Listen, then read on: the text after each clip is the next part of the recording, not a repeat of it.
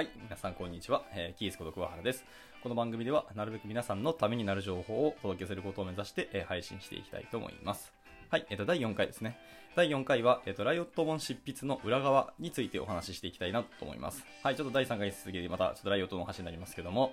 えっ、と、今回ですね、その、初の技術書執筆を私はと、まあ、経験しまして、まあ、その執筆を通した、えーとまあ、経験と感じたこと、まあ、苦労したこととか、また新たに知ったことなどをちょっとまあ共有できればなと思っております。はい。まあ、あと今後ですね、あの技術執筆、まあ、商業誌の方を、えーしていく方も多分出てくるともいらっしゃると思いますし、あのまあ、そういうことを目指している方にもなんか参考になればなっていうふうに今日は思いまして、まあ、お話しさせていただければなと思っております。はい。えーっとですね、まあ、ついに出版です。えーっと、6月19、明日ですね。明日、あの、書店です。実際書店で、えっと、私の本が、えーっと販売になります。えっ、と、アマゾンの方では6月23日からですね。はい。まあ、すでにもう予約購入が多分注文できるんですけども、実際に、えっ、と、アマゾンでの販売は6月23日からというふうになっております。でちなみに書籍のやつ奥付けですね。一番後ろのところには、えっ、と、7月1日初版となっておりますので、はい。まあ、日付的にはちょっとまあ、あれしますけども、一応明日から出版という、えっ、と、販売になりますので、もし興味ある方は、えっ、と、書店に足をお運びいただければなと思っております。はい。まあ、多くの人のお手元に届いて、まあ、誰かの参考になればなっていうふうなことを本気で思って書いておりますので、まあ、そういうことが達成できれば、えーまあ、妙利に尽きるなって感じでございます。はい。えっ、とですね、では入りますけど、えっと、企画書を最初、まあ、提出しました。はい。まあ、最初はですね、実はあの、ツイッターで、えっ、と、港川愛さんって方が、えっ、と、あのー、Git の本、漫画ですね、漫画の本書いていらっしゃる方なんですけど、まあ多分有名な若葉ちゃんのシリーズですね。書かれた港川さんが、えっ、と、ツイッターで、えっ、と、つぶやいていたんですけども、あの、誰か、技術者で、えっと、執筆してみたいなっていう方いませんか？みたいなところで、別にその、技術書執筆とか、そもそも本を書くってすごい大変なことというか、そんな能力ない人じゃないとダメなんじゃないの？みたいなことについて、そんなことないし、ハードルは低いですよと。逆に、この出版社の人たちも、あの、えっと、技術書の執筆者っていうところをやっぱりなかなか探すのが大変で、本当に少しでもいいですし、なんか書いてみたいなっていう方いらっしゃいましたら、お気軽にお声掛けくださいっていう風にツイートしていたので、まあそこで、まあ、ちょっと迷ったんですけど、まあ、チャンスだと思って僕はちょっと手を挙げて、まあ、ご連絡させていただきまして、まあ、そのつなげていただいたんですね。はい。で、そこで、えまあ、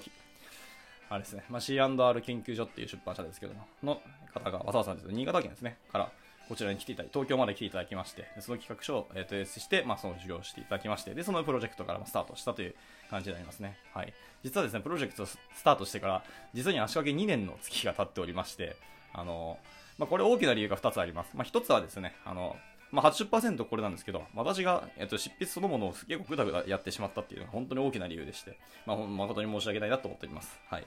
えぶっちゃけですけども、あの、今年の4月ですね、が一番この執筆に対して、あの、すごい時間を使いましてですね、もう睡眠時間もガンガン削って、まあ、本業の仕事もあったので、まあ、その仕事終わった後、まあ、深夜3時、また4時ぐらいまでガーッと書いて、なんか倒れるように寝て、また朝8時ぐらいに起きて、また仕事をしてみたいなことを繰り返してました。はい。まあ、で、ぶっちゃけこの4月に、あの、書籍の実は8割ぐらいはもう書き上げてしまったんですけど、逆に言うと、1ヶ月で書けるんだったらもっと早く書けよって話にはなるんですけどね。はい。もう本当におっしゃる通りで何も言えないと思います。でも本当なんですかね、こんなぐだぐだやってしまったので、こう担当者の方には、もう大変にご迷惑をおかけしてしまったなと思いますし、まあ、メールでも散々謝ったんですけど、まあ、謝っても謝りきれなくてですね、もうちょっともう、あの、担当者の方にはちょっと足を向けて寝れないなって思ってしまっている、思います。はい。で、えっ、と、大きな理由、もう一つ、二つ目ですね。二つ目はですね、えっ、と、ルーティング用のライブラリである、ちょっとライオットルートっていうライブラリがあるんですけど、まあ、こちらのバージョン4の対応を持っていたっていうのが大きな理由になります。はい。で、今回書いた書籍っていうのは、その SPA を作ることを目的とした書籍になりまして、あの、そのためにはルーティング機能っていうのがほぼ必須なんですよね。で、そのルーティング機能を司るライブラリ、ライオットルートっていうライブラリがまだずっとバージョン4に対応していなくてですね、まあ、それを正直待っていたってのも、あの、理由の一つになります。はい。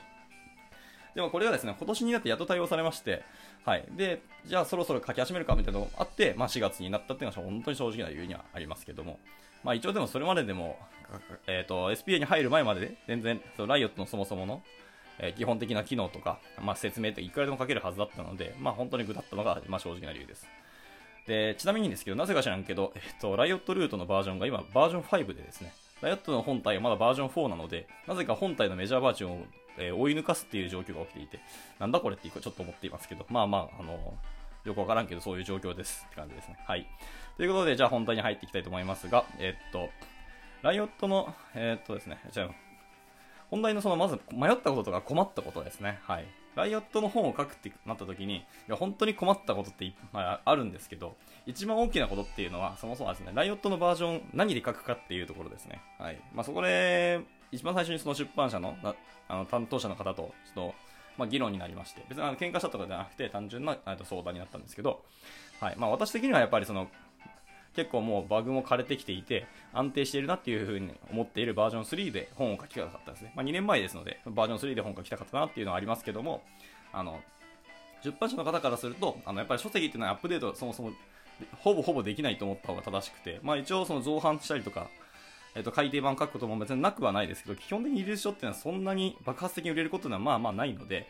できればそう長く読まれてほしいし、そんな、えっと、改変することないようなもので書いてほしいということで、できればバージョン4で書いてほしいというのが、あの、オーダーだったんですね。まあ、それは確かに言い分よくわかるし、まあ、今後はまあ、メジャーバージョン4が出たら、そっちが主流になるだろうなっていうのもありまして、一応、バージョン4で書くことを今回決意したって感じですね。はい。で、次にですね、まあ、バージョン4で書くのは結構なんですけど、次何を書くか、その本の内容ですね。なんでこういうことを言うかというと、ライオットっていうのはものすごい超、あの、軽量な UI ライブラリーですけどフレームワークですらないんですよ。なので、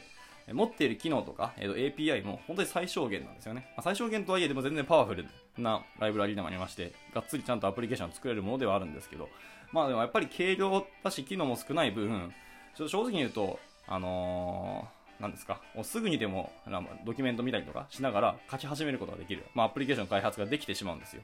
はい。でそういうライブラリですので、ぶっちゃけるとそれって公式サイトとか、そのリファレンスを見てしまえば良くないですかっていう、あのー、疑問が出ると思います。で、まあ、これに回答は、はい、おっしゃる通りですっていうお話で、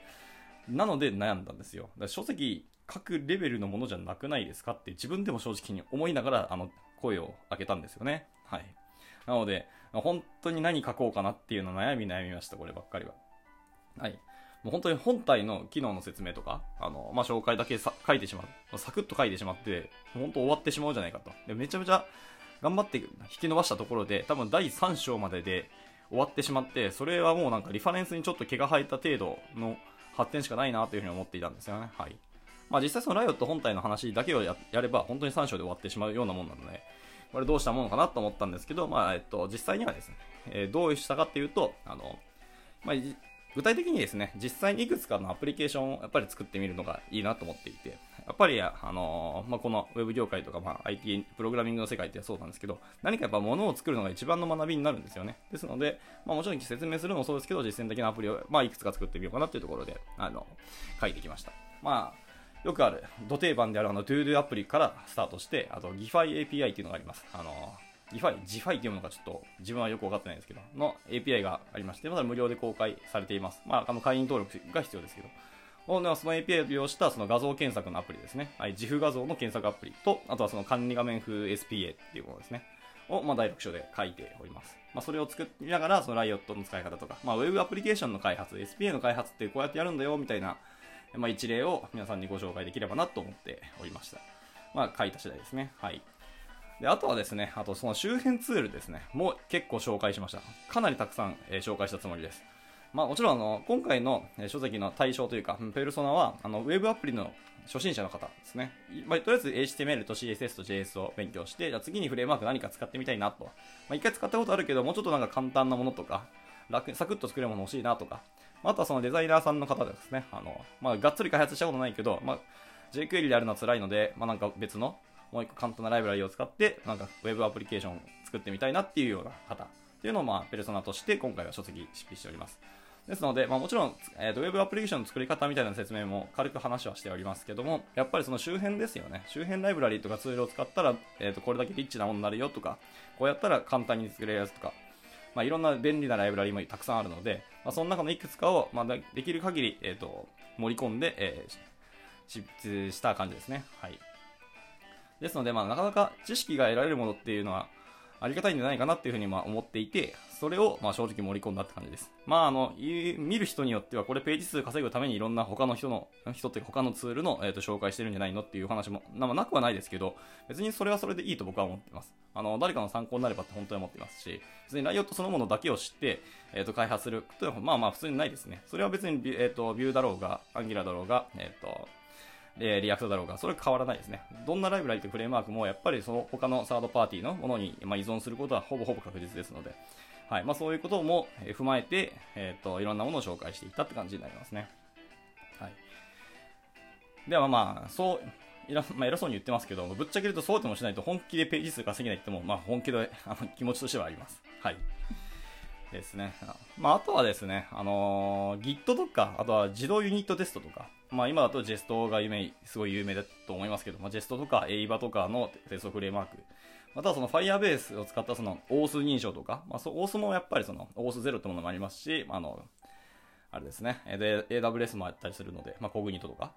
ってありますけど、まあ、そうやっていろいろ話盛り込むといっていくらでもあるんですけど、ちょっと今回はそれらについてははしょりました。まあやっぱり初心者スタートでやっていくとなると、もう本当にそれだけでまためっちゃページ数増えてしまうし、まあ、正直最初の Git、まあ、Git だけでも本当に頑張って書いたら全然それだけで本一冊書けるぐらいの、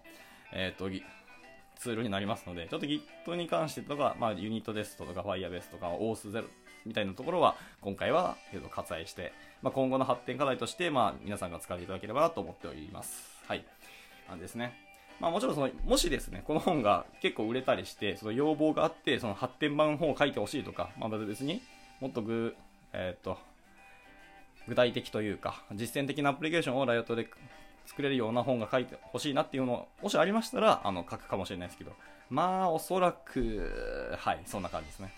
まあでも一応そんなことをいろいろ考えまして、おかげさまですね、300ページをオーバーするような、ちょっと逆に分厚くなってしまったんですけど、まあ本が出来上がりましたので、割とボリューミーな本ですけども、まあ、その分あのしっかり学べるものもいっぱいあるし知れるものいっぱいあるんだろうなというふうに思っておりますので、まああのー、もうすでに Riot 使ったことある方とかもバリバリ Vue とか React で開発されている方に関してはもしかしたら参考にならないかもしれないですけど、まあ、今からだよって方にはだいぶ参考になると思いますので、まあ、楽しみにしていただければなと思っております。はいまあ、とはですね、困ったことっていうか、まあ、結構苦労したことの中の一つに、あのサポート体制ですね。はい。やっぱりレビアさんの探すのが本当に苦労するんだろうなと思っていましたし、まあ、最初の方はやっぱり苦労しましたね。はい。でも一応その信頼できる方もま何名かやっぱり自分の罰でもありますので、まあ、その方々にお声掛けさせていただきまして、えっと、一応今回レビューとして、まあ、あの、ご協力いただきました形になりますね。はい。まあでもあのそのコミュニティの Slack とかに結構雑に投げたら意外と協力いただける方も何名かいらっしゃいまして、まあ、やっぱりこういうパイプって本当に大事だし横のつながりってあの人生においてこれだけ大きなもの、強いものなんだなっていうのを改めてこう痛感した次第ですね。はい。やっぱコミュニティに所属してよかったと思いますし、まあ誰かのために自分もちゃんと、えー、時間を使ったりするとしっかり帰ってくるんだなっていうことを改めて感じた、まあいい経験でした。はい。ただ面白かったのは、え、ー、と、レビュアさん、え、ー、と、まあ数名いらっしゃるんですけど、えー、一人を除いてほぼ全員、えっ、と、フリーランスっていうなかなか面白い状況で、まあ、そんな、別に狙ったわけじゃないんですけど、なぜかフリーランスの方々ばっかりだったっていうのがすごい面白かったですね。はい。ただ、結構そのテクニカルなメンバーが揃ったっていうのは本当にありがたかったし、とても助かったなって今さ、今思って、えっ、ー、と、感謝しております。はい。でですね、はい。まあ、なの、サポート体制はそんな感じで、まあ、あとはそうですね、締め切りは やっぱりどこまで行っても締め切りは苦労しました。まあ、あとはその構成の編集ですかね。今回、大、合計ですと、あの、構成は3回ありました。3回あったんですけど、まあ、1回目がまあやっぱりなかなかガツンと来て、その1回目の構成をバーって直すのがまた本当に大変でして、でやっぱりあの340ページぐらい今進んだんですけど、やっぱりそんなページ数書いてしまった分、その見直しをするってことはそれ読まなきゃいけないので、いや自分で書いときながら自分でこれ読むのだるっていうか、多すぎじゃね俺か、と思ったんですよね。はい。まあもうこれは自分の、まあ、自己中得なのでしょうがないんですけども、はい。ところで、まあ、これはこれで大変でしたね。はい。やっぱその本業とあの別で仕事しながら、やっぱりこう執筆っていうのは、はい、やっぱり思いますけど、あの鬼です。なので、ちゃんと時間を取るっていうかもう、1ヶ月休ませてくださいぐらいの勢いで、1ヶ月で2週間です。たった2週間でいいので、休ませてもらって、もうひたすら執筆しかしないみたいなの方が多分いいと思います。やっぱり共同、共同っていうか、仕事しながらの執筆はマジで辛いんで、もし今後、あの、ちゃんと本業としてなんかサラリーマンとかされてる方で、あの、副業として、まあ、執筆をするっていう方がいらっしゃいましたら、本気で覚悟を決めて書いてください。僕は、あの、やっぱそのセルフコントロール苦手ですし、あの、割とやっぱ仕事頑張っちゃうタイプですので、やっぱりこう、仕事終わって夜9時とか10時から書き始めるって結構きついと思いますよ。はい。まあ、楽しかったですよ、その代わりやっぱり。自分の本が出るっていうのもやっぱりワクワクしますし、自分の好きな、えーと、ツールの紹介ができるっても本当に楽しいので、まあ、楽しさだけでこう乗り越えたって面もちょっとありますありますけどもね。はい。感じです。で、あとですね、あの、その噂で聞いたり、まあ、いろんなところで本読んだ、技術ブログとか読んだりとかして、まあ、頭では知っていたんですけど、本当に実際に書いてみると、あれですね、言うはやし、あのー、行うの形という感じですけども、まあ、大変なんですよ。はい。まあ、大変さはやっぱり当たり前です。そもそも時間があっても大変なのは大変なんですけど、ただまあ、あの、大変の密度が違うなってなりますし、なかなか濃い人生を送ったなっていうふうに、まあ、まだ人生終わってないですけど、言えるぐらいにはこの期間はすごい濃厚で、まあ、あの、今後、なんすか、まあ、酒の場で少しこう話が自慢話になってしまいしまいますけどもね、まあ、そういう話ができるなっていうネタにはなったと思います。はい。